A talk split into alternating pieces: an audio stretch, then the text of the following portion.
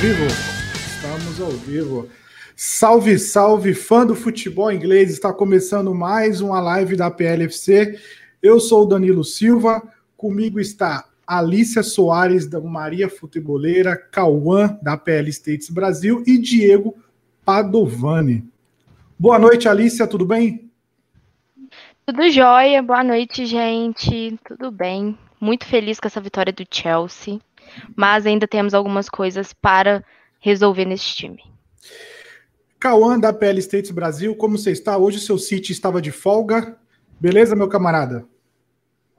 É, o, a rodada só não foi melhor porque o Leeds United não aprontou o crime, né? Mas foi, foi muito boa a rodada. É. E aí, Diego, senti um tom de provocação aí, hein? Cara, provocações é normal para o time que é campeão, o time a ser batido. É, não ligo, não. Tamo junto. É uma honra e um prazer estar aqui com vocês. É, com o Danilo, meu parceiro, praticamente todas as semanas a gente está fazendo podcast ou fazendo live. E a Alicia, do, do portal Maria Futeboleira, e o Cauã, nosso parceiro de sempre também. É um prazer estar aqui, estar aqui com vocês para falar da nossa querida Premier League, que está de volta. Primeira rodada muito boa, tem muita coisa para a gente falar aqui hoje. E é isso, vamos que vamos. Então é isso, pessoal. Vamos começar pelos jogos de sábado aí. Tivemos Furlan e Arsenal. O Arsenal de Arteta ganhou de 3 a 0 com gols de Lacazette, Gabriel Magalhães e Alba, né? Então, começar aí pelo, pelo Diego. O que, que você achou, Diego, desse jogo aí? Olha, esse jogo foi muito bom para o Arsenal e péssimo para o Fulham, não somente pelo resultado, mas pelo que as equipes apresentaram. O Fulham é o time recém-promovido da Championship, é o famoso é, time gangorra, ele sobe, desce, sobe, desce, ele ainda não decidiu se ele, se ele é um time de primeira divisão ou não, mas é um time muito tradicional e é muito bacana ver o Fulham na Premier League. Eu particularmente gosto bastante, é, muito por conta dos jogos que acontecem no Craven Cottage, que para mim é o estádio mais charmoso dos pequenos estádios, né, dos estádios da moda antiga. O Craven Cottage é o mais é, charmoso que eu gosto muito de assistir os jogos lá. É, esse jogo, Danilo, respondendo a sua pergunta, é porque eu digo que foi muito ruim para o Fulham, porque é, o, o, time jogou muito mal. É, esses 3 a 0 ele reflete exatamente como foi o jogo. O Fulham não teve capacidade de criar muito, não ofereceu muito perigo ao time do Arsenal. Por outro lado, o Arsenal tem todos os méritos nessa vitória.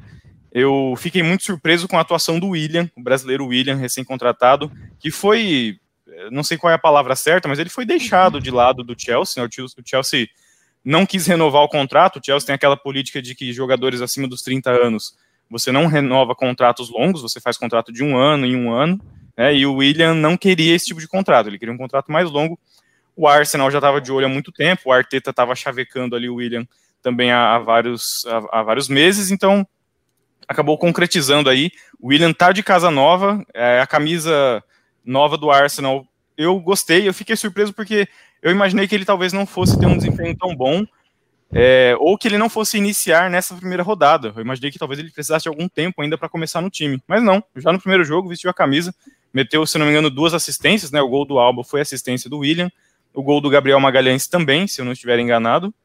É, e jogou muito bem, inclusive participou do primeiro gol, participou dos três gols, essa é a verdade. Então o William fez uma estreia muito boa. É, detalhe para o time do Arsenal, eu gostei muito da forma como o time tem atuado. O Lacazette fez um, um pivô durante a partida muito bom. O Alba é a cereja desse time, é a cereja desse bolo do Arteta. É, e de, eu gostaria de também frisar aqui, puxar um pouco na memória de vocês que estão assistindo aí com a gente, acompanhando, aquele gol do Arsenal, gol do Aubameyang contra o Liverpool, na Community Shield, aquele gol que o Alba fez logo no comecinho do jogo, se vocês repararem a construção do jogo, ela foi muito parecida com o gol que o Alba fez nesse jogo contra o Fulham. A saída de bola tocando lá no campo de defesa, até chegar no lado direito, inverte-se para o Aubameyang do outro lado, e ele bate colocado um golaço. Então, acho que assim, o Arteta mostra que ele encontrou, um, tá começando a encontrar, talvez, é, um padrão de jogo para esse time do Arsenal, que até então a gente não viu desde que o Arsene Wenger saiu, o Arsenal passou por muitas mudanças e até então era um time muito, muito perdido. E eu tô gostando de ver. O Arteta parece que encontrou ali as peças que ele precisa, encontrou um esquema de jogo que dá certo. E é, parabéns ao Arsenal. Foi uma grande vitória. Começar fazendo um 3 a 0 é muito importante. E para o Fulham fica esse detalhe: tem que abrir o olho. É claro, é primeira rodada, tem muita coisa para acontecer, mas esse futebolzinho que apresentou aí jogando em casa não vai levar para lugar nenhum. Muito boa. O, o Cauã, é, você acha que o William só jogou bem porque o Arsenal jogou de azul ou não? É, eu, inclusive, né, para Eu vi no Twitter isso aí, tá? Eu vi no Twitter isso aí, tá? Só tô só repassando, entendeu? Então. Eu vi que na PLFC Podcast você também comentaram lá no Twitter sobre isso. É, e, e, realmente, o William fez uma grande estreia e eu acho que um destaque geral para a rodada, né? Eu acho que a gente, pegando a rodada por geral, a gente poderia falar sobre os estreantes. Por exemplo, nesse jogo do Aston, a gente teve o Gabriel Magalhães, né, o zagueiro brasileiro que veio lá do Lille, marcando gol, o William dando assistências. A gente vai para o Everton, o James Rodrigues estreando já, batendo uma marca aí. Então, é, os estreantes indo bem na rodada, é, é legal isso. E no jogo do Aston, sem dúvidas alguma, o William teve muita importância, né? Eu, eu costumo analisar esse time do Arteta como um time que está progredindo a cada jogo que passa.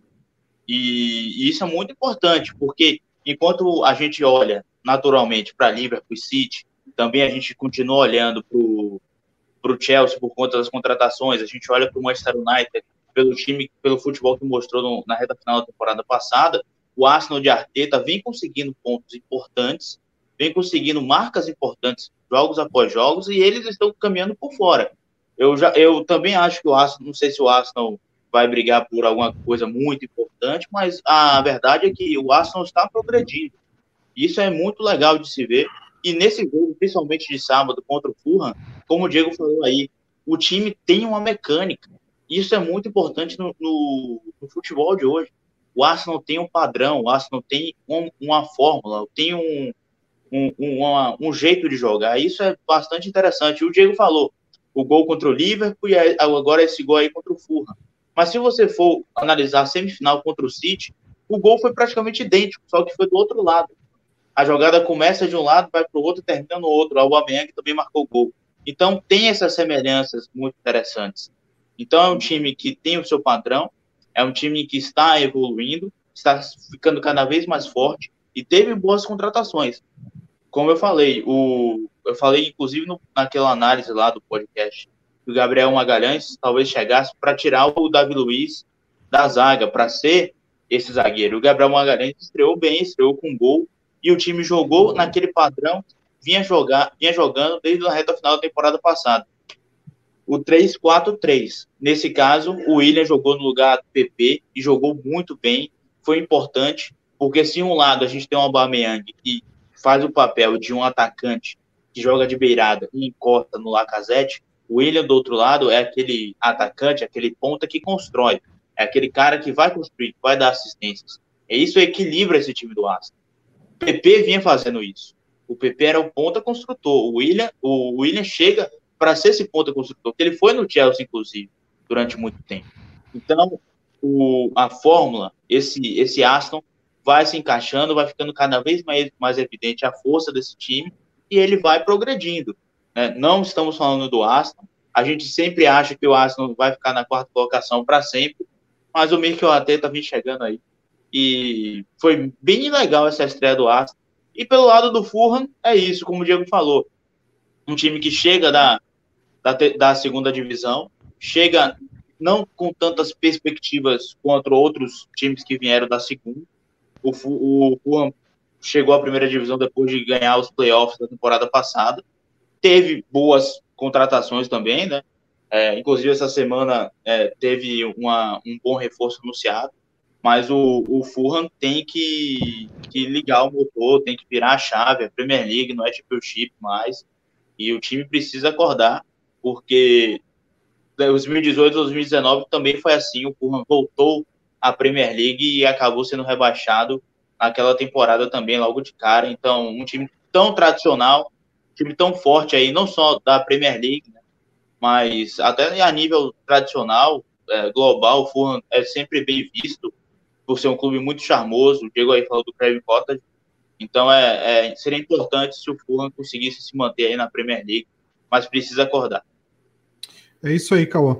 O Willian foi man of the match, né, da, do jogo do jogo de Arsenal contra o Fulham, com duas assistências. É, Alicia, bateu uma saudade aí do William. O é, que, que você pode falar aí do seu do seu ace?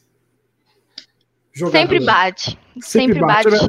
Eu, gosto, eu gosto muito do William. É, eu era uma das únicas pessoas, eu acho, que defendiam a permanência dele no Chelsea, mas eu entendo a questão da diretoria Blue, né? Porque chegaram muitos reforços, né? Então, é, o William ficaria sem espaço ali, é, levando em conta que tem o Havertz, tem o Mason Mount, e aí, é, dessa forma, ele ia perder minutos de jogo, e era uma coisa que o William realmente não, não queria, né? Aí também teve essa, esse rolo todo do contrato, né?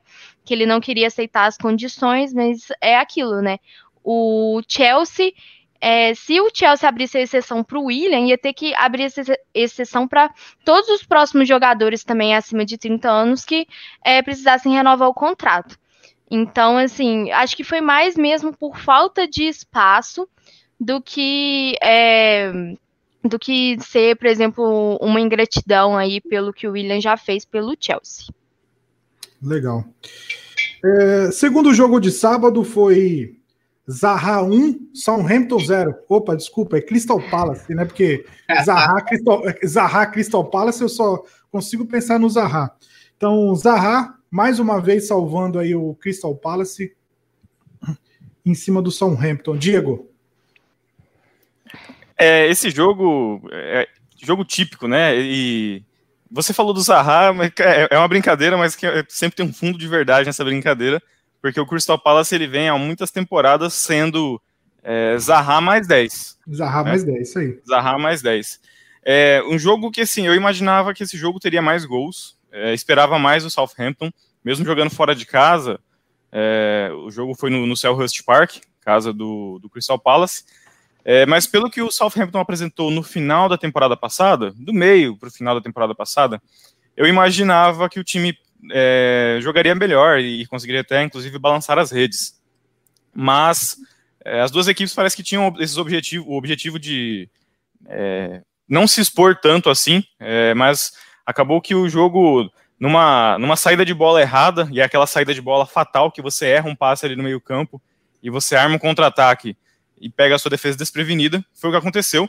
É, os dois times marcaram muito bem, mas nesse erro da, da saída de bola do Southampton, a bola acabou ficando no pé do Townsend. O Townsend, que é um bom jogador também, acho que nesse time do, do Crystal Palace, depois do Zaha, ele passa a ser o jogador mais importante, porque é, meia, canhoto, tem habilidade, é, sabe fazer gol de falta, chuta bem de fora da área, então ele é o, o segundo jogador mais importante desse time. E ele fez a jogada pela direita, tem uma, tem uma boa visão de jogo, bom passe, cruzou certinho, o Zaha só teve o trabalho de, de finalizar ali dentro da área. É, mas é o que eu disse, é, o Crystal Palace, Crystal Palace fez o dever de casa, vencendo por 1 a 0 tá ok. É, esse é o jogo que o Crystal Palace tem que vencer mesmo, o Crystal Palace dificilmente é aquele time que vai vencer adversários mais fortes, como por exemplo o Big Six, mas esses adversários é, de meio de tabela, ele tem a obrigação de ganhar se ele quiser alguma coisa. É, então fez o dever de casa. O Southampton fica apenas aí o ponto de atenção.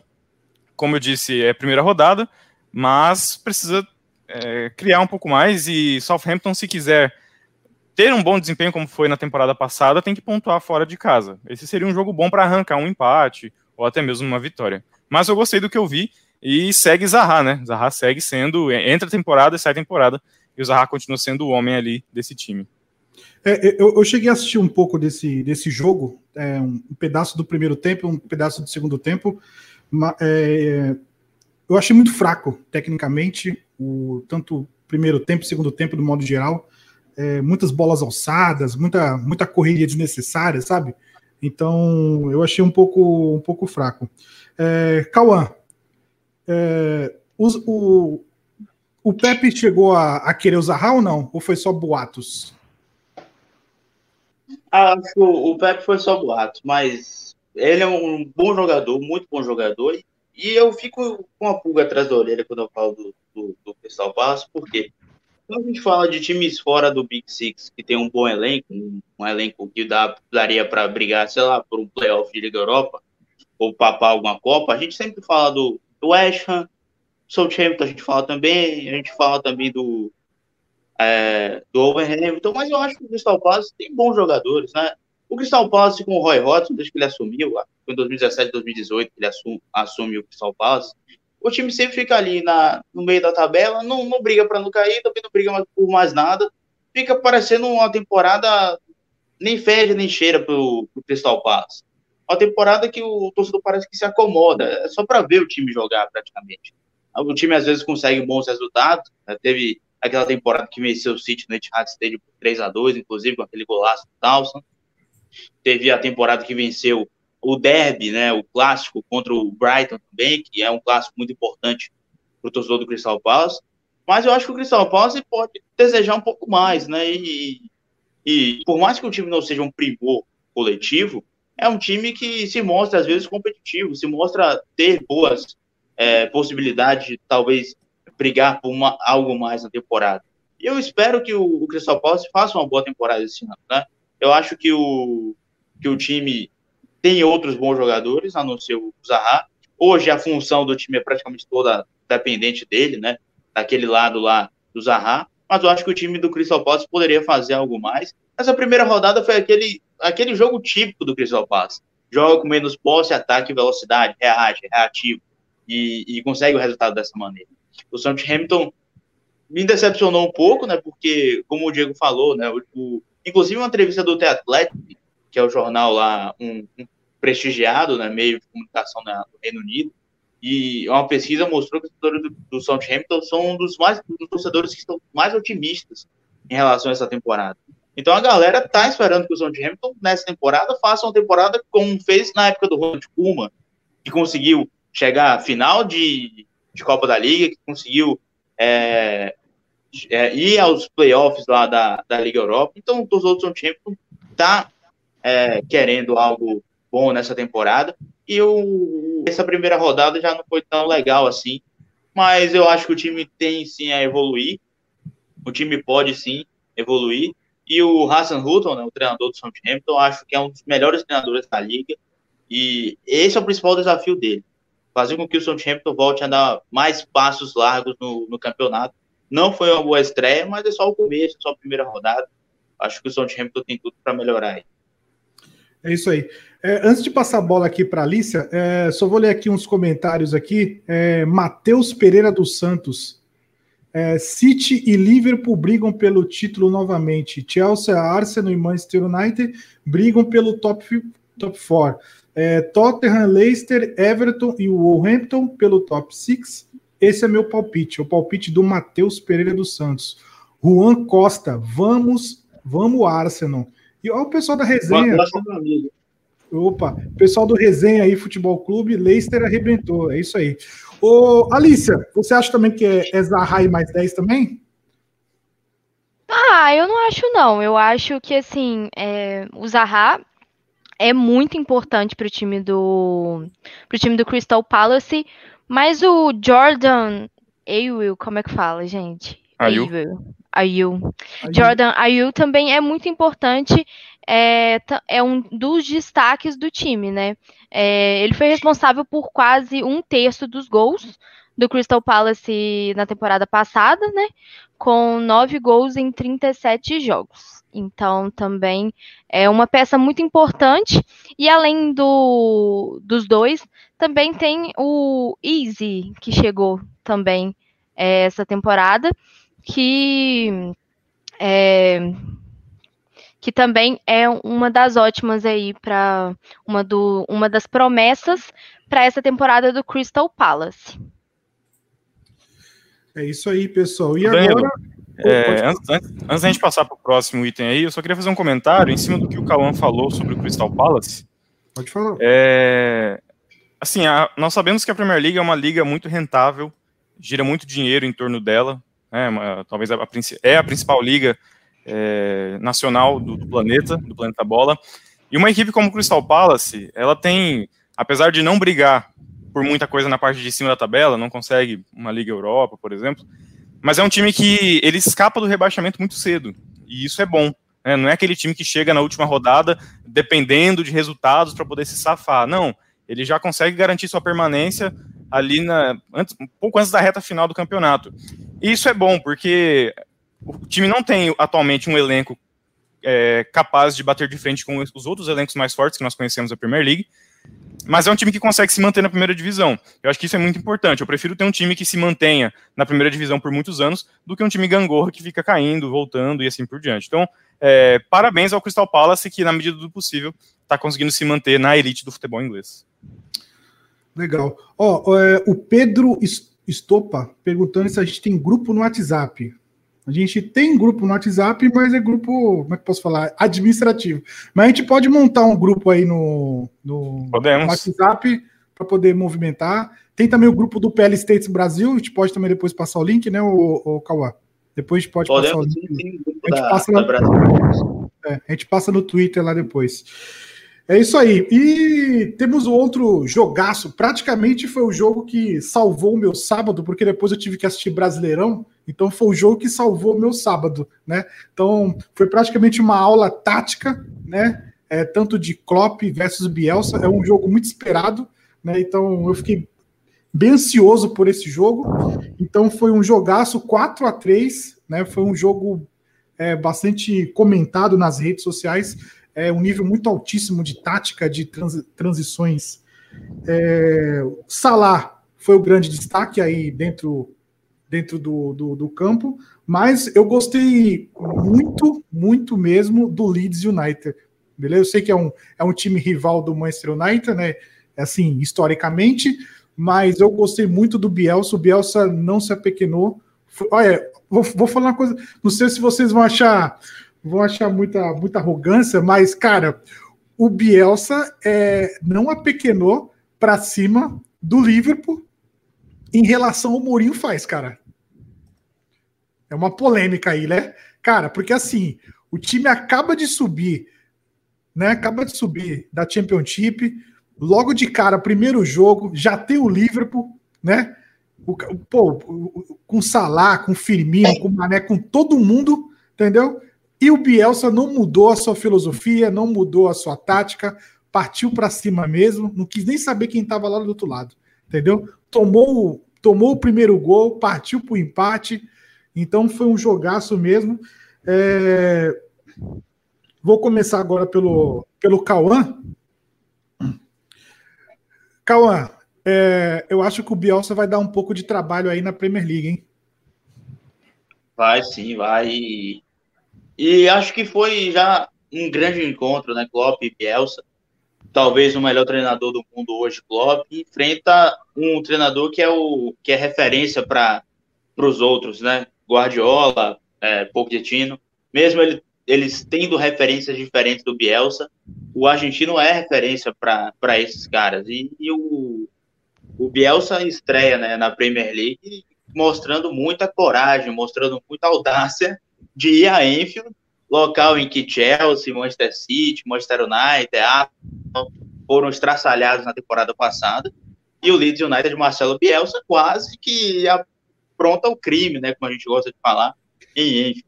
Foi um grande jogo, um jogo histórico, é, e detalhe para essa partida, além da questão tática, obviamente, o Leeds United tentando fazer o jogo de posição, fazer o jogo apoiado, que lhe é característico desde a chegada do Bielsa, e o que foi muito interessante foi a maneira como o Liverpool utilizou para pressionar o, a saída de bola do Leeds, né? A, a movimentação do Firmino, a movimentação é, do, do meio-campo do Liverpool encaixando. Em vários momentos o Leeds United sentiu dificuldades nessa, nesse momento. Né? Teve que optar por uma saída um pouco mais longa ou errou a saída de, de bola no momento em que o Liverpool conseguiu encaixar a pressão. Então esse é um, é um ponto também a, a ser visto porque o Leeds United ele tem uma proposta muito boa, mas uma coisa é você sair, é, sair de uma maneira sustentada na Championship, outra coisa é você sair assim na Premier League, você vai encontrar times que pressionam muito mais, é, muito mais é, rapidamente, com, com, muito mais intensidade, e fez isso contra um time que para mim tem a melhor pressão do mundo, que é o Liverpool. É muito difícil você sair jogando contra o Liverpool. E o Liverpool conseguiu recuperar a bola várias vezes. E apesar do Leeds United também ter tido oportunidades, o Liverpool poderia ter feito 2 a 0 ter feito 3 a 0 naquele período lá do após o primeiro gol. É, então, o jogo foi uma, um grande duelo assim de estratégias, foi um, foi um grande duelo de propostas, e foi um jogo muito aberto, foi um jogo realmente com oportunidades para ambos. O, o Liverpool, que se defende é, quando o adversário tem a bola, o Liverpool pressiona, o Liverpool acaba se defendendo com linhas altas. A defesa do Liverpool fica muito alta. E o Leeds United várias vezes tentou, é, é, é tentou pegar o Liverpool dessa maneira com uh, os atacantes, jogadores de frente atacando o espaço, recebendo nas costas da zaga do Liverpool, que estava em linha alta, é, atacando o espaço em velocidade. E teve dois lances que foram, foram marcados impedimento dessa maneira. Que a zaga do Liverpool estava em linha alta, aí o, o Leeds tentava atacar, mas acabaram marcando o impedimento. Então foi um duelo de estratégicas, foi um grande duelo dessa maneira. O Liverpool, que teve aí como principal destaque o Mohamed Salah, grande jogador que já começa com hat-trick, né? Será que ele vai brigar pela artilharia? Será que o Mohamed Salah vai brigar pela artilharia esse ano de novo? E ele se tornou o primeiro jogador do Liverpool na era Premier League a marcar um hat-trick na primeira rodada aí de Premier League. O Sterling fez é, no ano passado, marcou também na, na, primeira rodada. O Drogba em 2010, enfim, outros jogadores também é, conseguiram o mesmo feito. E o Mohamed Salah conseguiu aí, foi o primeiro jogador do Liverpool na era Premier League a marcar um hat-trick na primeira rodada. Bastante legal aí. E um jogo bem, bem divertido. O Leeds tem que corrigir essa questão de saída de bola, de, de jogo apoiado contra times que vão marcar é, de maneira muito intensa. E o Liverpool precisa corrigir essa questão defensiva, né? Não é normal o Liverpool tomar três gols de jogo, somente em Enfield não é normal. O Van Dijk, mais uma vez, cometeu uma falha, né? Ele falhou também no jogo contra o Aston, se não me falha a memória, nas rodadas finais da temporada passada. Hoje retor falhou mais uma vez. Ele que é o grande zagueiro hoje do, do futebol mundial, é o, o mais badalado defensor e não pode cometer esses erros. Foi um erro que poderia ter custado pontos para o Liverpool, afinal, é, o campeonato já começa com, com disputa, né? O Liverpool que na, na temporada passada perdeu pouquíssimos pontos em casa, já poderia começar uma, uma nova temporada perdendo aí pontos para o Leeds United. É isso aí. É... Diego. Rapaz, esse jogo foi o melhor jogo da rodada, um 4 a 3 jogo cheio de gols. É, e aí a galera que está acompanhando a gente, vocês já devem saber, eu sou o torcedor do Liverpool. E nesse jogo, olha só o detalhe. Eu estava, até comentei com o Danilo pouco antes do jogo, né? É, eu tinha uma prova para fazer no sábado, bem no horário do jogo. Então a minha prova começou a 1h20 e o jogo do Liverpool era 1h30. É, então imagina como é que fica o coração, né? Porque eu é, queria muito assistir o jogo e tinha uma prova para fazer. É, obviamente eu finalizei a prova o mais rápido possível, passei na prova, isso é importante. É, e aí, quando eu liguei, quando eu, claro, para fazer a prova, eu deixei o celular no silencioso e longe de mim, né? Quando eu terminei a prova e peguei meu celular e, e abri a internet, né? Voltei para o mundo, é uma pancada de notificações no aplicativo é, de gols, com várias, com cinco notificações de gols. Eu falei, cara, o que está acontecendo, né? É, liguei a televisão correndo para ver o jogo, já peguei ali o final do primeiro tempo, 3 a 2 Quando eu vi aquilo, eu falei, nossa, como assim? é, eu imaginava que o Liverpool fosse vencer o jogo, mas eu imaginava um jogo difícil. Então eu imaginei que fosse 1 a 0 2 a 0 porque o Leeds é, tem essa expectativa de dar muito trabalho na Premier League. Né? Então é, eu imaginei que fosse nesse sentido. Eu não imaginei que teria um 3 a 2 logo de cara, que seria um jogo com tantos gols assim. Mas a explicação é bem óbvia. É, o Bielsa é um técnico que não tem medo de jogar bola, essa é que é a verdade. E mesmo frente ao Liverpool, que é o atual, o atual campeão inglês, é, não teve, não mediu esforços, é, montou seu estilo ali de jogo como sempre fez, como fez brilhantemente nessas últimas duas temporadas de Championship, é, e agora deu certo o acesso, chega na Premier League e está executando isso de uma maneira muito concreta.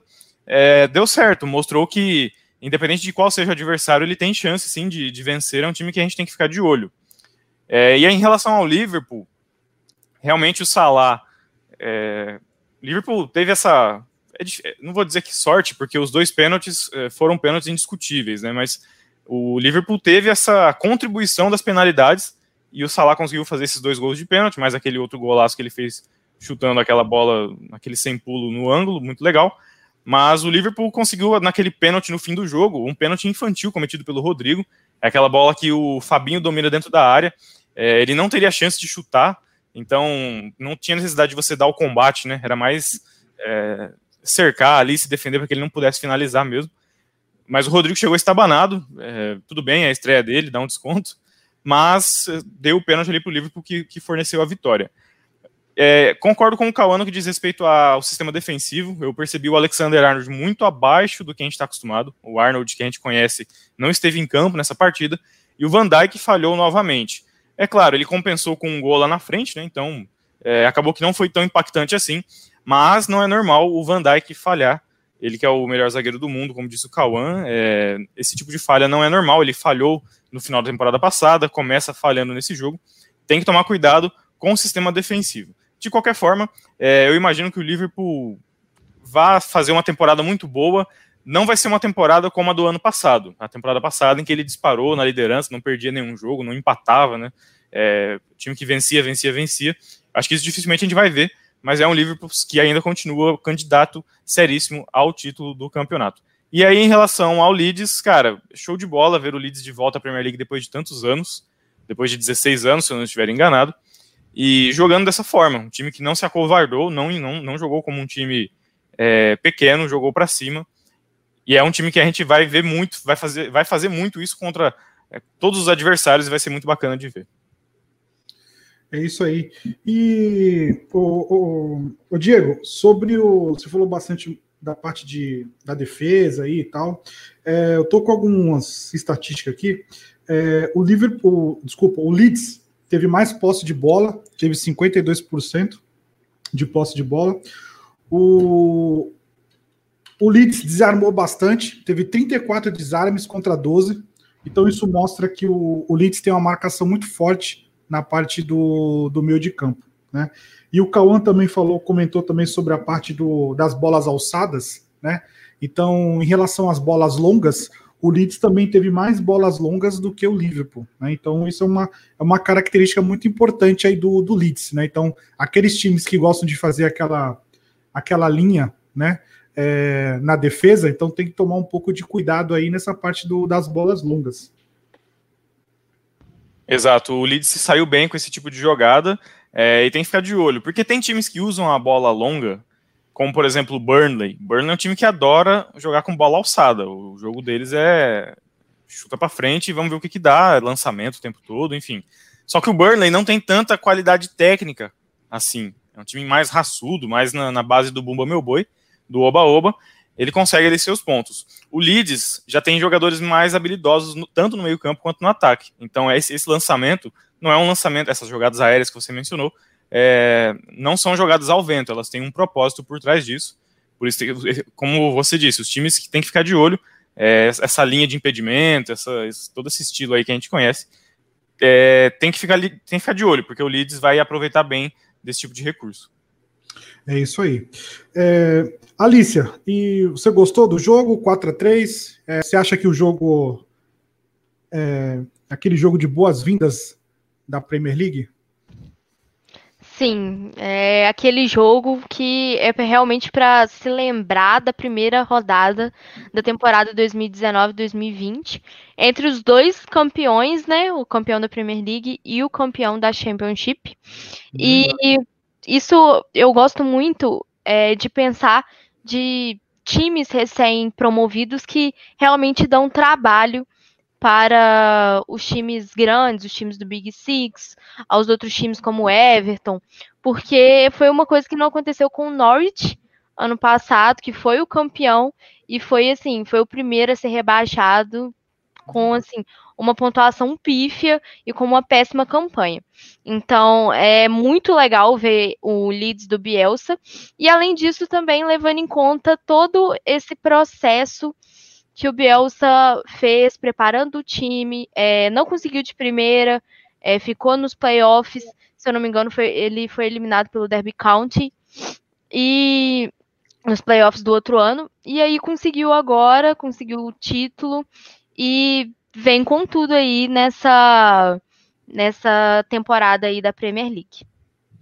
É isso aí. É, jogos de domingo, né? Nossa, eu, assim, eu tô vendo aqui. É, eu vou ter que falar. Teve, teve, um, teve um outro jogo no sábado aí, hein? Teve outro? Teve, teve um outro jogo aí. Newcastle. E alguns amigos torcedores do West Ham estavam oh, bem chateados com, com, com, esse jogo. Verdade. Eu, eu, anotei, eu anotei domingo aqui, mas esqueci. Então, cara, eu vou ter que falar, cara. Para mim, esse ano o West, o West Ham cai. Não.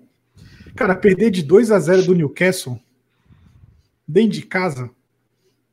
Né? Então, assim, é, não é. dá, cara. Eu, eu assisti desse jogo, eu só assisti o segundo tempo e foi lamentável o jogo, cara. Assim, eu não sei o que tá acontecendo com o Ham, não sei se é técnico, não sei se é jogador, cara, não sei, não sei o que tá acontecendo, cara, porque assim não dá. O elenco não é, é tão ruim, cara, não é tão ruim, então não sei o que, que, que pode ser, cara, entendeu? É, Cauã, você tem alguma ideia do que ser? O que, que o, o Ham tá, no, tá, numa, tá numa fase muito ruim depois que é, trocou de estádio, trouxe vários jogadores, não sei. A maldição, né? A maldição do, do, do antigo Upton Park, a maldição da saída do Paier. Porque se a gente voltar um ano no tempo, em setembro de 2019, o West Ham, se não me falha a memória, tinha ganhado do Manchester United por 2 a 0 e estava no G4 da Premier League, aqui naquelas primeiras três, quatro rodadas. Eu acho eu acho que foi exatamente nesse período. O West Ham venceu o Manchester United dois, naquele período em que o Pellegrini ainda era o treinador. E era uma, uma ambição totalmente diferente, velho. O West Ham fez um investimento no Pellegrini e fez um investimento em outros jogadores também, o Armolenco, o Felipe Anderson chegou. Então, até o Balbuena foi contratado, enfim, caras talentosos foram contratados para o clube. Então, o West Ham, ali em 2018, 2019, fez investimento para voltar a disputar coisas importantes. E não fluiu. O Pellegrini foi demitido, trabalho pífio do chileno, realmente, para um treinador que foi campeão da Premier League em sua primeira temporada, lá em 2014, se esperava um pouco mais dele, não, não, não rendeu. E o West Ham tem jogadores bons, sim.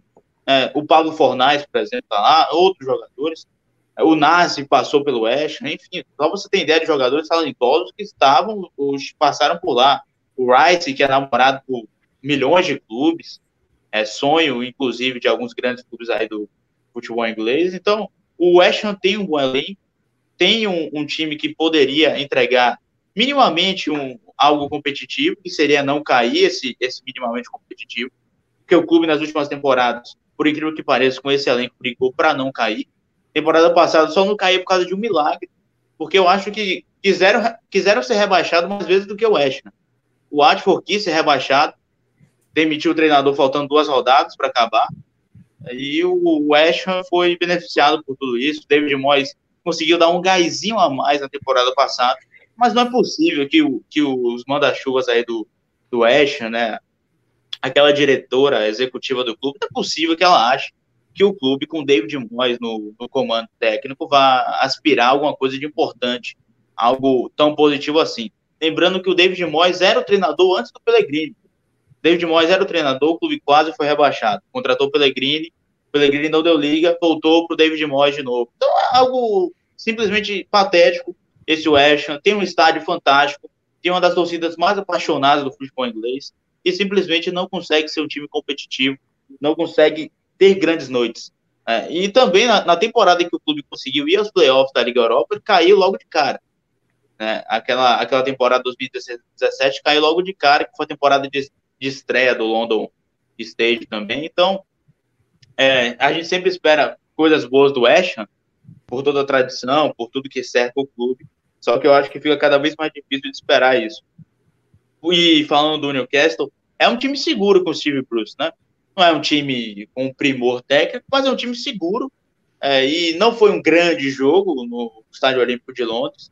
Não foi é, uma partida muito competitiva por ambos os clubes, mas o Newcastle, de maneira segura, conseguiu ir lá e arrancar um bom resultado, 2 a 0 com gols de estreantes, né, o Hendricks e o Wilson, é, como a gente estava falando, né, os estreantes indo bem na rodada, o Carlos Wilson, né, que foi o grande goleador aí do Bournemouth Bournemouth que foi reba rebaixado na, na, temporada passada, o Carlos Wilson já estreou marcando gol, ele que pode render muitos é, tempos aí pro, para o Newcastle, Newcastle que não teve um grande centroavante na temporada passada, o Joelito não fez uma grande temporada, e agora o Carlos Wilson chega e pode sim dar muito retorno ao, ao, ao, ao time, e é isso, o Newcastle tem um bom time e, e o Steve Bruce tem um time seguro nas mãos, né? A compra não deu certo, a aquisição lá dos donos, é, dos novos donos que seriam do Newcastle United não deu certo, mas o clube aí tem, para mim, tem uma segurança para ficar ali no meio da tabela, como foi na temporada passada. Eu acho que o Newcastle não corre risco de, de queda nessa temporada, mas também não vejo o Newcastle aspirando a algo mais aí, não. Eu acho que é um time seguro para ficar ali no meio da, da tabela do campeonato. Beleza. É, Alicia, o que, que, você achou desse 2 a 0 do Newcastle em cima do West Ham?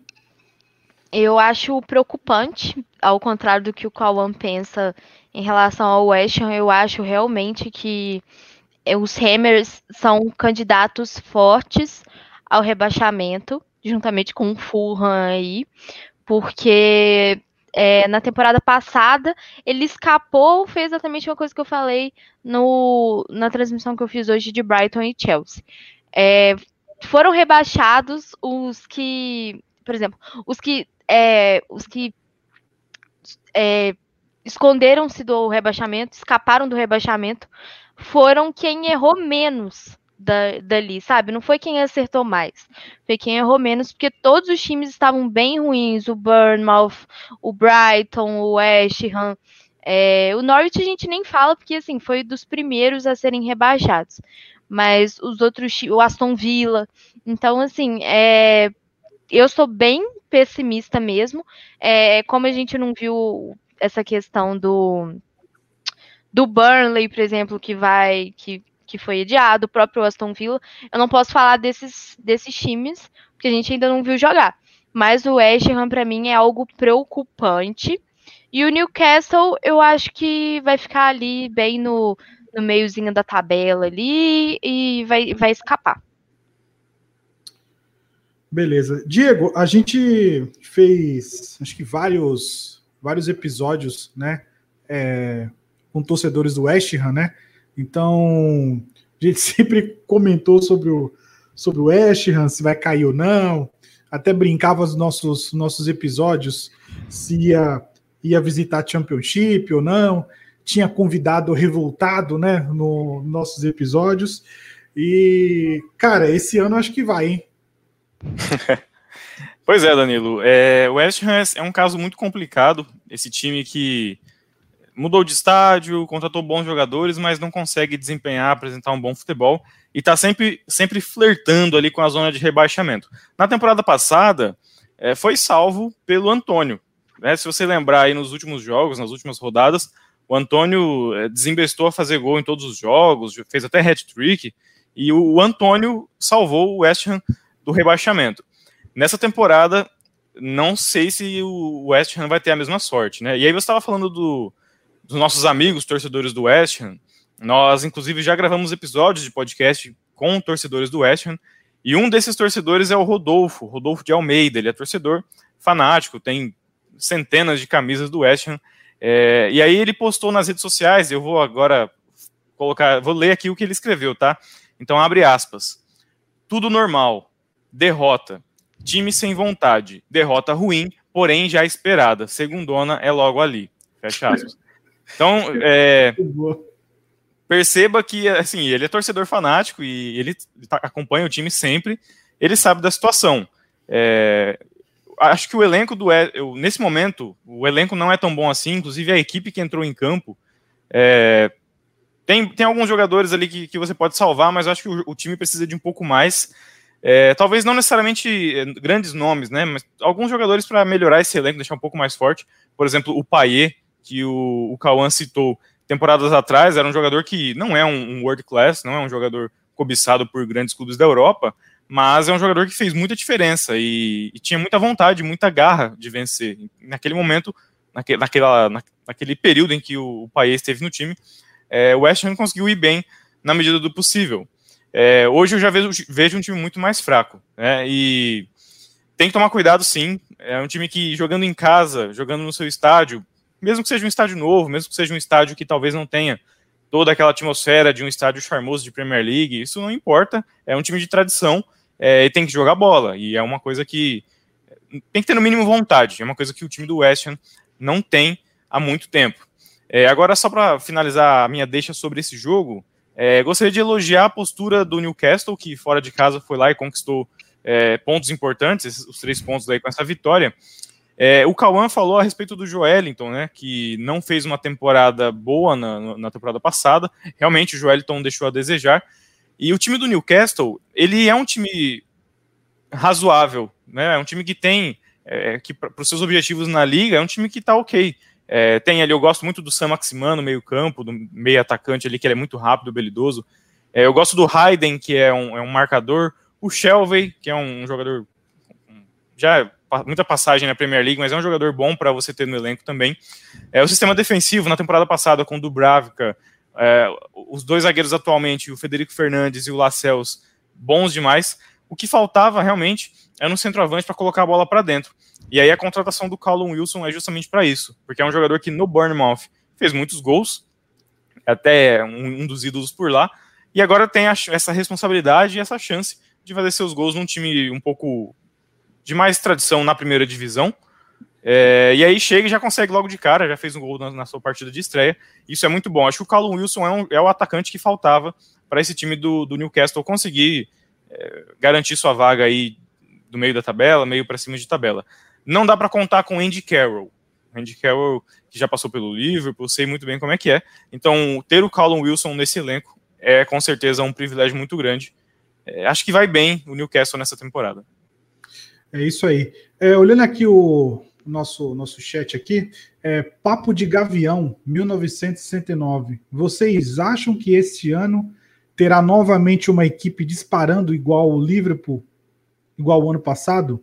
Manda um abraço para os grupos de Whats do Citizen Brasil, Citizen e Família Manchester City. Então, um abraço aí para a galera dos Citizens. É, Sou o Bebeto, fã dos Citizens, aqui do Rio de Janeiro. Ó, carioca, tá certo. E o Anderson Rafael, Arsenal, torcedor do Arsenal. É isso aí. Valeu, galera, pela audiência aí. É, vamos agora para o. Finalmente para os jogos de domingo. Né? Jogos de domingo, tivemos dois jogos. É, tivemos um, um jogo muito bom, que foi o jogo do Tottenham. E também tivemos o meu. Para mim, ele é um dos melhores atualmente centroavantes da Premier League, né? Fãs do Agüero, me desculpem, mas Vardy é muito melhor. É... Começar pela Alicia. A Alicia deu um sorrisinho ali, acho que ela é, não concordou comigo. O Vardy, para mim, é melhor do que o Agüero. Joguei a bomba para você. Nossa, muito difícil. Muito difícil. Porque o Agüero é aquele, ataca aquele cara que chama o gol para ele, né? É, no Manchester City, ele realmente foi assim, o artilheiro dos artilheiros. Só que o Vardy, ele ele se movimenta melhor, eu acho, e eu acho o Vardy mais completo. Então, assim, eu acabo concordando com você essa questão do Vardy e ao mesmo tempo a gente fica pensando como que ele ainda tá no Leicester, né? Porque é um jogador de grande qualidade e que permanece em um time que foi campeão só naquela época ali que o, o Leicester estava iluminado, mas até agora mais nada, né? É isso aí. Então, foi o West Bromwich tomou uma sapecada do Leicester aí, 3 a 0 é... Cauã, esse sorrisinho aí, não gostou. Isso é meme, gente? Eu, eu não achei que era meme. Pelo amor de Deus, né? Pelo amor de Deus, galera. A gente tá falando. Vocês, tão... Vocês têm que respeitar um pouco o cara que vai passar dos 200 gols da Premier League, vai ser o maior artilheiro da história por um único clube. Vamos com calma, galera. A gente não tá falando do, de, de um qualquer, a gente tá falando de Sérgio Agüero, gente. Calma, o jogador com mais hat-tricks na história do futebol inglês, da, da Premier League. Eu achei que era meme, né? Eu achei, mas tudo bem.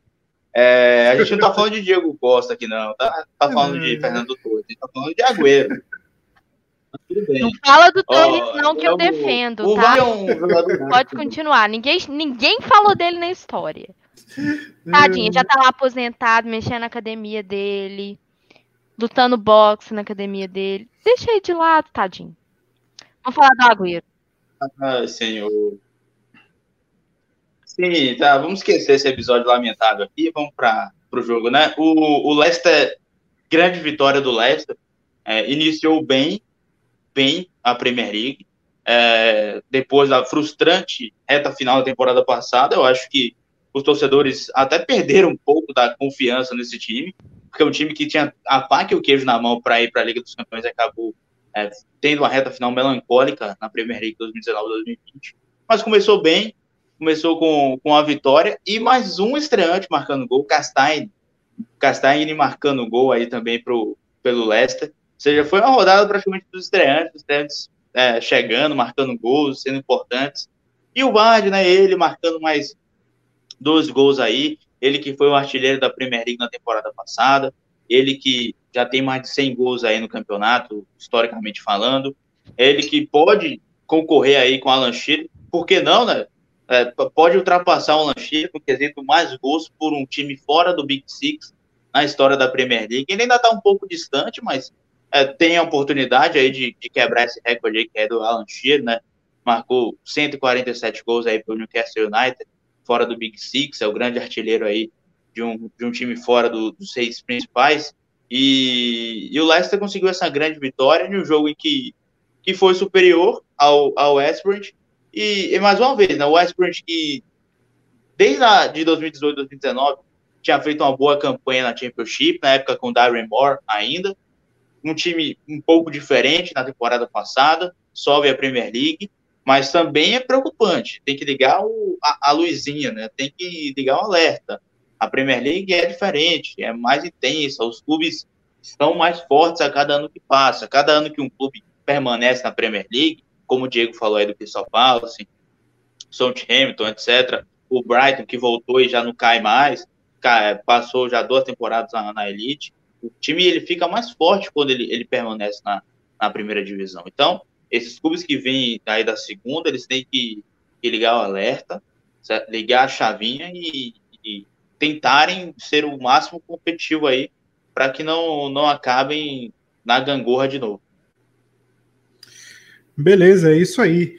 E para finalizar aí, é, nós temos Tottenham e Everton, né? Então, assim, um jogo também muito esperado, né? Porque tivemos James Rodrigues, James Rodrigues é, estreando na Premier League, é um jogador que eu queria muito ver saiu da sua zona de conforto, veio para veio para a melhor liga do mundo. Então, assim, cara, é, parece que o James Rodrigues estava à vontade, né? Parecia que era a segunda temporada dele, né? Porque o cara deu lençol, o cara tava ditando o ritmo, né? E o outro jogador também eu gostei pra caramba também foi o Alan. O Alan tava dando muita instrução na parte defensiva do, do, do time do Everton.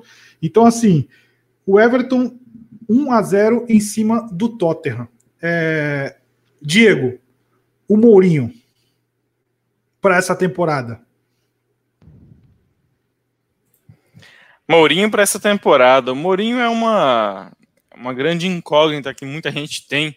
E muita gente se pergunta se o Mourinho ainda tem é, condições de, de colocar um time na Premier League para disputar em plenas condições um campeonato, disputar de forma digna é, e conseguir uma boa colocação ou até mesmo brigar por títulos. É, eu acredito que o Mourinho ele ainda tem condições sim de, de jogar, de colocar um time é, em um patamar elevado, assim como ele fez com o Manchester United pouco tempo, tempos atrás, né, temporadas atrás, ele, ele conseguiu uma Europa League com o Manchester United, se eu não me engano, certo? Isso mesmo. Isso, né? Então, é, é um treinador que ele tem que tomar cuidado com essa ideia de jogo defensivo, porque o Tottenham, o Tottenham que nós nos acostumamos a assistir nas últimas é, cinco temporadas é o Tottenham do Pochettino, aquele Tottenham que, que é ofensivo, que toca bem a bola, que tem o Harry Kane sendo artilheiro da competição. Então é um time que parte para cima, é um finalista da, da, da Champions League é, com o Maurício Pochettino. Que inclusive eu acho que até hoje a saída dele foi errada, mas enfim, isso é um assunto para outro dia. É, mas o Mourinho ele tem que tomar cuidado com esse time, porque não é um time que você chega do dia para a noite e, e, instala um sistema é, defensivo. Eu vejo muitos jogadores do Tottenham muito abaixo e você percebe, pelo menos eu percebo em alguns jogadores, uma certa falta de vontade. Jogadores que não, não, não jogam tudo aquilo que a gente sabe que jogam, sabe? Aqueles jogadores que a gente é, acostumou a ver jogando tempos atrás, jogando muito, é, hoje com um rendimento muito abaixo. E aí a gente tem que é, começar a se atentar em relação a isso, porque talvez o Mourinho não tenha todo o elenco na mão nesse momento. E isso é ruim para o Tottenham, porque é um time que faz parte do nosso Big Six, é um time que deveria estar com mais confiança, com mais pontos aí na tabela, tanto nessa temporada quanto na temporada passada. Não se classificou para a Champions League, ou seja, está numa fase ruim. E o Mourinho, esse jogo em casa, por mais que fosse frente ao Everton, que também tem boas contratações, mas é um jogo em casa, é um jogo que o Tottenham tinha a obrigação sim de vencer. A situação do Mourinho me preocupa. É, penso que ele tem que. Nós vamos ter que observar essas próximas rodadas, ver como vai. Até lá na décima rodada a gente já vai ter um panorama e vai conseguir confirmar essa teoria, se ele tem o elenco na mão ou não. Porque eu vejo muitos jogadores é, rendendo abaixo do que deveriam render. É isso aí. É, Alicia, é, James Rodrigues e o Alan são aqueles jogadores que vieram para dar aquele up no Everton? Sim, com certeza. É, para mim, a, a contratação do Rames Rodrigues foi muito boa. O Ancelotti pediu, o Ancelotti que já trabalhou com ele é, em dois times. Então, é, foi muito importante. Além disso, o Alan ali, muito para a questão ali do meio campo, muito importante também. É, Acho que as duas peças é, reforçam é, de uma maneira muito é, boa os, onde, tava, onde estavam os pontos fracos do Everton. Porque ali no ataque, nós com Richarlison, Calvert-Lewin e Rames Rodrigues fica imparável, fica muito bom. E o Alan ali no meio campo realmente para armar essas jogadas na criação. E a, a chegada do Ducuré também foi de, de grande relevância para o time do Carlo Ancelotti. É uma pena levar em conta, pensar que tem outros times que, que tem é, elenco técnico com maior qualidade que esse. Pra, por isso, eu não posso chegar e falar que o Everton é candidato ao top 4 ali, mas é um ótimo candidato para ficar entre os seis melhores da temporada. É isso aí. E para os jogos de segunda-feira, né? Hoje eu tive que trabalhar, infelizmente, então não consegui acompanhar todos os jogos, tive que dar um, uma resumida. É... O Wolverhampton. O Wolverhampton ganhou de 2 a 0 do Sheffield United. Cauã. Grande vitória do, dos Wolves, né? É, é, conseguiu ali em seis minutos praticamente liquidar o jogo, né? Com os gols de Raul Jimenez e Sainz. É, o Sheffield United não se sente confortável quando tem que, que correr atrás do resultado, tem que ter a posse para agredir o seu adversário. E o Overhampton é o contrário. O Overhampton, quando não tem que, que, sair, né, quando tem que se fechar, é um time bem seguro, bem, bem compacto, é um time bem confortável nessa situação. Então ficou aquele negócio: o Sheffield United não consegue atacar e o Overhampton confortável porque defende muito bem. Tem linhas bem, bem definidas, bem compactas. E, e o Raul Jimenez começa a temporada marcando gol novamente, né? O Raul Jimenez, que foi aí um dos artilheiros do. Se a gente contar por todas as competições da temporada passada, o Raul Jimenez foi um dos principais atacantes. É, muito pelo, pelo, pelos gols que ele marcou lá na, na Liga Europa com o Overhampton. Ele é um atacante que vem se destacando, né? E ele hoje conseguiu guardar mais um. Chegou a 31 gols na Premier League com o Overhampton. É o jogador do Wolves com mais gols na história da, da era moderna segundo mexicano com mais gols na história da Premier League, perdendo apenas para o ídolo do Manchester United, né, para o Javier Hernandez. E ele inicia essa, essa Premier League com esse, talvez, esse objetivo um pouco a mais. Será que o Raul Jimenez pode brigar por uma artilharia? Ele que é um bom centroavante, é um bom atacante. Né? Eu gostaria de ver ele na briga por artilharia lá. Temporada passada já foi bem legal, o Danny Ings ali com o Bard. É, teve temporadas que a gente teve, já teve Darlene Austin brigando por artilharia, né? Até o Carlo Wilson já brigou por artilharia. Então é, é bacana ver esses atacantes fora aí do Big Six brigando por esse prêmio. Talvez o Raul Jimenez nessa temporada aí já começou com o pé direito, possa brigar também. Mas eu acho que o principal objetivo do Wolves nessa temporada é dar esse passo a mais, né? É, talvez chegar ali numa, numa vaga direta para a Liga Europa, talvez papar uma, da, uma das Copas, talvez até incomodar um pouco mais ali o G4, mas o, o Nuno Espírito Santo, que renovou até 2023, é, tem um time bem forte suas mãos pelo, pelo pouco tempo que ele tem de casa, fez contratações importantes, né, mais portugueses e mais é, falantes da língua no time do Wolverhampton. E pelo lado do Sheffield United, não, essa temporada tem tudo para ser uma temporada mais amarga. Né? Se na temporada passada foi doce na maior parte do, da Premier League, porque o, o time ali ficou beirando ali as principais posições, essa temporada o Sheffield United tem concorrentes mais fortes, o Arsenal está mais forte, o Tottenham é, é, é, o Tottenham, é um time com, com força, né? O Weberg foi contratado, enfim, é um time forte, o Tottenham de qualquer jeito. Aí você tem o Leeds United que subiu, é, o próprio Everton se reforçou um pouco mais, então o Sheffield United talvez não fique tão próximo assim das primeiras colocações como ficou uma, uma boa parte da, Premier League na temporada passada, mas eu vejo o Sheffield United ficando ali na, no meio, da, meio de tabela, um time seguro, mas que hoje, pelo fato do Wolverhampton ter conseguido abrir o placar muito cedo, ter liquidado a parada logo cedo, fez com que o Sheffield United saísse da sua zona de conforto e aí não, não conseguiu progredir o seu jogo.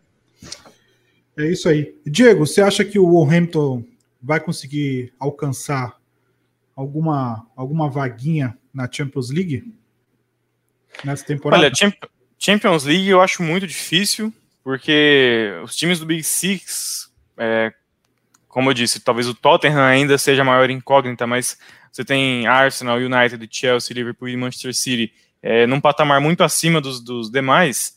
Então acho que para a Champions League não, mas Europa League sim, uma vaga direta na Europa League seria é, um, um, baita negócio para o Wolverhampton, e é para isso que esse time, esse, esse, projeto dessa colônia portuguesa, ele é feito com base nisso, né? O objetivo do Wolverhampton é, como o Cauã disse, dar esse próximo passo. Já mostrou que no campeonato inglês é um time muito bom, tanto que desde que subiu, está aí disputando sempre na parte de cima da tabela. É, mas o próximo passo, o próximo patamar, o próximo estágio do Wolverhampton é conseguir uma vaga direta na Europa League. E aí tem todos os benefícios financeiros que vêm com essa história toda. Mas esse time português, entre aspas, que está sendo montado, ele tem esse objetivo. Eu acho que tem totais condições de conseguir Europa League. Champions League é um buraco mais embaixo. Beleza. É, eu tô aqui no Twitter aqui acompanhando aqui, acabei de ver um hashtag fora quepa. Não sei porquê, mas tudo bem. Vamos, beleza. Não sei. É, seguindo aqui, é, o não fui eu que, não fui eu que no Tchelsão, rapaz. É, não sei quem foi. Mas seguindo aqui o, o Anderson Rafael, é, oh, o Rafael tá com, o Anderson Rafael tá concordando comigo. Vard é sim mais jogador que Agüero. Pena que demorou muito a estourar. Desculpa. Eu vou me retirar da, da posso me retirar da live? Perdão, gente. Não tem como, velho. Não tem. É, aqui, ó. Mourinho está. Oh, eu quero ver o Diego falando. Diego, o Diego é, clubista às vezes, mas ele é lúcido. O Diego, fala aí, por favor. Aí, é. Pode finalizar aí, Danilo. Ó, tem mais aqui, ó. Mourinho está acabando com os Spurs. Sacanagem que fez com Daniel Rose. Daniel Rose. Espero que continue. É... Pode falar aí, Diego. É, eu, eu, sou, eu sou clubista quando tem que ser clubista, né? Mas na maior parte do tempo eu sou mais sensato. É, o Agüero ele faz parte de uma prateleira de atacantes, de centroavantes, é, que está um pezinho acima do Vardy. É, tanto que os títulos que ele tem, as honrarias que ele conquistou aí ao longo da carreira, é, mostram isso. Mas concordo com o nosso comentário do Anderson aí, né? Ele disse que o Vardy demorou para estourar. Isso é verdade. Talvez se o Vardy tivesse tido a oportunidade de jogar na Premier League mais cedo, lá na casa dos seus 22, 23 anos, ele tivesse ele estivesse hoje em outro patamar. Mas ele já está numa idade avançada, é, infelizmente demorou para estourar, mas é um atacante muito bom para o futebol inglês. Eu já acho o Agüero um, um atacante de nível mundial. Apesar de ele estar tá começando a entrar em reta final de carreira, não é que ele vai se aposentar no ano que vem, tá? Não é isso que eu quero dizer. Mas o Agüero, ele é um atacante, ele ainda é um atacante de classe mundial. Ele é um atacante que ele finaliza e é gol, ele tem, ele tem esse repertório. É, o Vardy ele é muito bom, ele é top para nível Premier League. O Agüero ainda é top mundial. Mas o Agüero tem que ficar esperto, ele tem que fazer esses gols dele logo, ele se machucou, tem se machucado bastante, né? Então é bom que ele é, não se machuque, faça logo esses gols que ele precisa para alcançar os recordes que faltam, para ele se aposentar aí e conseguir a estátua dele lá no Etihad Stadium. É isso aí. Ó, Felipe Brito aqui, meu meu parça Red Devils também aí junto com nós. Um salve aí. E para finalizar aí, tivemos o Tchelson da Massa, é, hashtag fora quepa, não sei porquê, não sei o que aconteceu. Alicia, você que comentou o jogo hoje lá no, no Torcida Web, é, o que você pode falar aí do fora quepa e do jogo de hoje? Já Ô, que Alicia. você comentou o jogo. Oi. Alicia, fala o nome completo do quepa. Kepa Rizabalaga. Boa! Oh, tá caramba! Meus parabéns! Aí, ó. Quer dizer que ela gosta dele, tá vendo? É verdade. É, na verdade, eu e a galera do Chelsea da Depressão, a gente chama o Kepa de Kepa rasa na balada. Kepa rasa na balada. Né? É, só se for na balada mesmo, porque no gol tá difícil. Ô, gente, não, não tem condições. Hoje, hoje eu fiquei muito brava com ele. É, situando, né, para quem para quem não acompanhou a partida, né? É, o Chelsea venceu por 3 a 1 e assim, é, nos primeiros 20 minutos foi, foi um domínio maior do Chelsea. É, tanto que teve o gol do, Timo, do, do Jorginho de pênalti, é, porque o, o goleiro lá do, do Brighton fez é, um pênalti lá em cima do Timo Werner. Só que aí depois desse gol é, houve maior domínio do Brighton, uma maior posse de bola, realmente em busca é, do empate para ir atrás né, do prejuízo. Só que aí acabou que os gols mesmo só surgiram no segundo tempo. É, o Brighton chegou a empatar com o Leandro Trossard.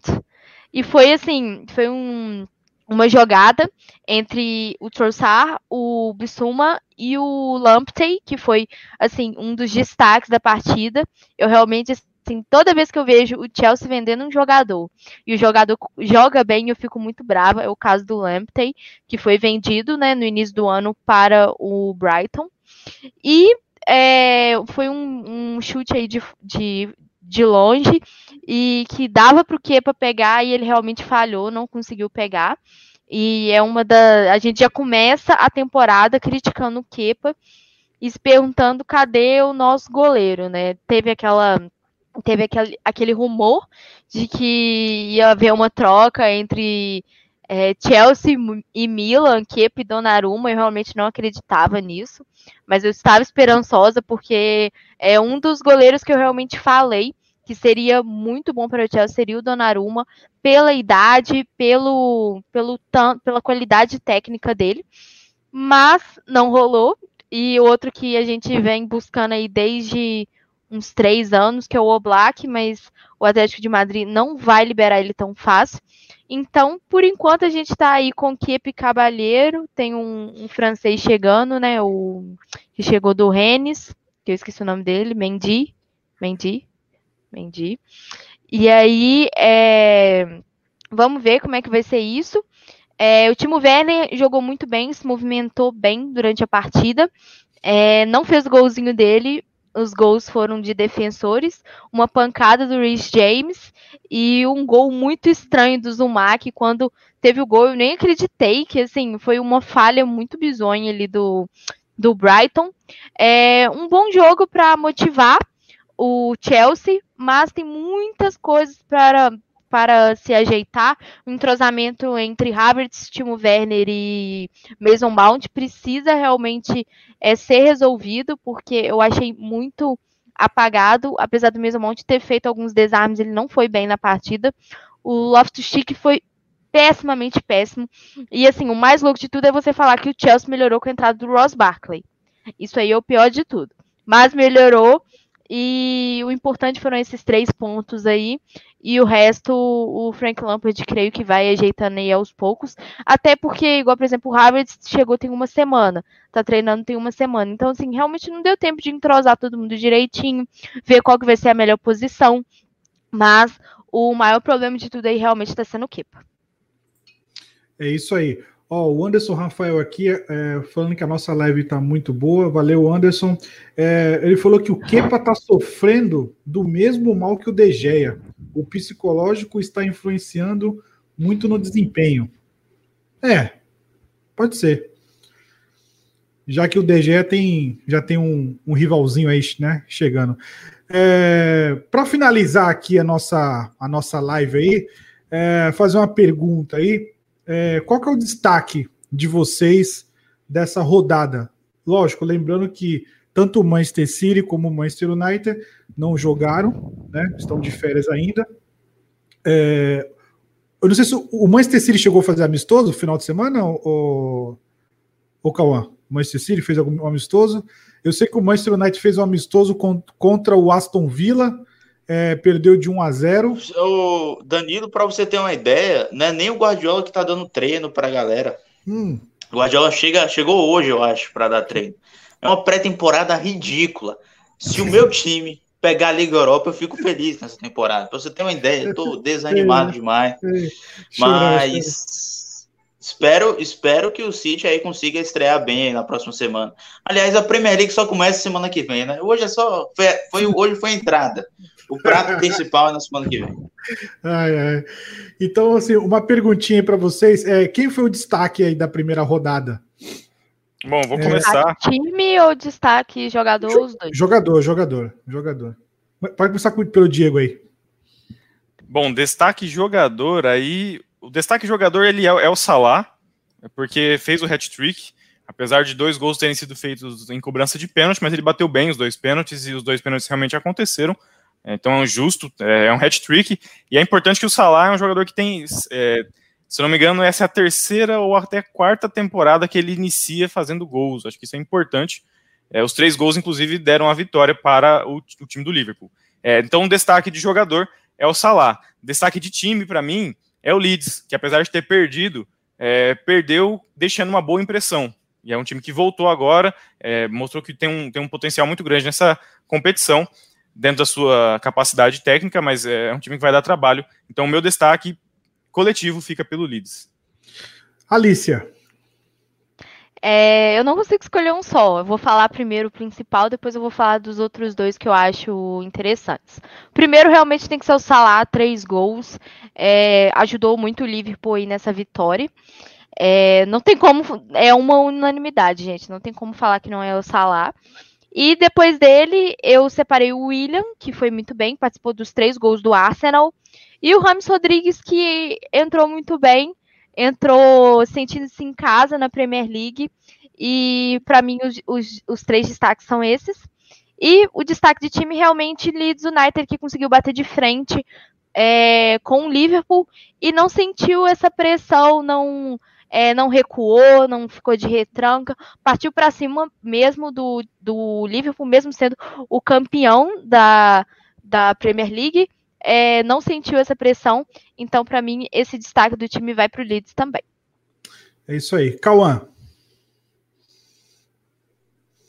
Bom, o... eu concordo, acho que o... os dois complementaram minha fala, tanto o Diego quanto a Alicia, e eu fico assim, com os destaques dos jogadores, o William e Rames Rodrigues. Acho que o Salah marcou um hat-trick espetacular, é unanimidade mesmo, mas eu vou ficar com os estreantes. Salah todo mundo conhece, é um grande jogador, um dos melhores do mundo, mas eu vou dar uma ênfase para os estreantes nessa rodada. O William com as duas assistências, o Rames Rodrigues, muito importante, e eu, eu tenho uma estatística também do Rames, né? Primeiro estreante a criar cinco chances de gols na Premier League desde o Alex Sanches lá em 2014. Né? Então, bastante bacana essa estreia do Rames. De treinador, meu destaque vai para ele, o melhor treinador do mundo atualmente. Quem discorda é clubista, Mikel Arteta. Acho que é, o Arsenal começou convencendo muito e, come, e começou dando uma, uma, uma moral muito grande para os seus torcedores, né? Os Gunners aí. O, o Arsenal, se não estiver enganado, estreou com derrota as duas últimas temporadas, né? se não me falha a memória. Não sei, não lembro na temporada passada, mas na temporada retrasada estreou com derrota. Na temporada, na última do Wenger, também não estreou tão legal assim. Estreou tomando três gols do Leicester, venceu, mas com vários erros. Eu acho que essa temporada foi uma temporada segura. A torcida do Arsenal estreou bem. e o, e, e o meu destaque para o treinador vai para o Arteta. E para o time, eu acho que não tem como fugir o Leeds United por enfrentar o Liverpool em Enfield e pela partida que fez. Eu acho que é o destaque de time aí. Então, esses são os meus três destaques aí na, na primeira rodada. Lembrando que na temporada aqui, na, na semana que vem, o destaque será Kevin De Bruyne. Eu venho do futuro para falar isso. É, meu Deus. Ó, o, o Anderson Rafael aqui falou que o William é o, é o destaque para ele aí, estou sendo clubista. Ah, o cara tá certo. O meu destaque é o Leeds United e o Rames Rodrigues, né? Esses são os meus dois destaques aí. É, chegamos ao fim da live aí. Gostaria de agradecer mais uma, mais uma vez a participação de vocês. É, geralmente a gente faz nosso podcast via Skype, hoje via live. É, Valeu, Alice. Alice, quer deixar suas redes sociais aí para a galera que está te vendo, que não Sempre. te conhece? É, perfil pessoal, Twitter, Facebook, Instagram, Alice R. Soares. E YouTube, Facebook, Instagram, barra Maria Futeboleira, que é a minha página sobre futebol. E no Twitter, underline Maria Fute. É, o boy pediu para eu mandar um beijo para ele, então um beijo, Rafael. Boa recuperação, ele operou hoje, tadinho botou implante. E é isso aí, gente. É nós. Beleza. Cauã, muito obrigado mais uma vez, parceiraço. Meu, meu Twitter, né, arroba BrasilPL, lá no Insta, arroba Silva21. Não tenho, né, uma, uma nega aí para mandar um beijo, mas meu beijo é para Sinceras. Para os fãs aí de Premier League, para a galera que curtiu a live. Beijão, muito obrigado pela audiência. É isso aí. Diego. Ai, bom, eu, eu, não vou mandar beijo para ninguém, mas é, manda um abraço para todo mundo aí, tá bom? É, obrigado pela participação, vocês que acompanharam a gente e fiquem ligados aí nas redes sociais, nosso Twitter, no Spotify, nos nossos episódios aí de podcast e até a próxima live. É isso aí, pessoal. É, não esqueçam de se inscrever no nosso canal aí, quem gostou, dá um curtir, depois compartilha. É, essa semana, essa live vai estar lá no Spotify, então acho que lá hoje, hoje é segunda, então lá para quarta-feira é, vai estar disponível no Spotify, no Deezer, é, no Anchor, no Google Podcast, é, no Cashbox, então vai estar tudo aí disponível para vocês, essa live que a gente fez. Não esqueça de, de, de se inscrever no nosso, no nosso canal o Diego mostrou a camisa do Liverpool. É... Camisa do vice-campeão da Premier League 2020-2021. Respeito. Porque o campeão vai ser o Chelsea. Ah, veremos Não. então. Galera, Artilharia Timo Werner. Não sei, mas vamos ver. Galera, até a próxima. Falou. Valeu, tchau.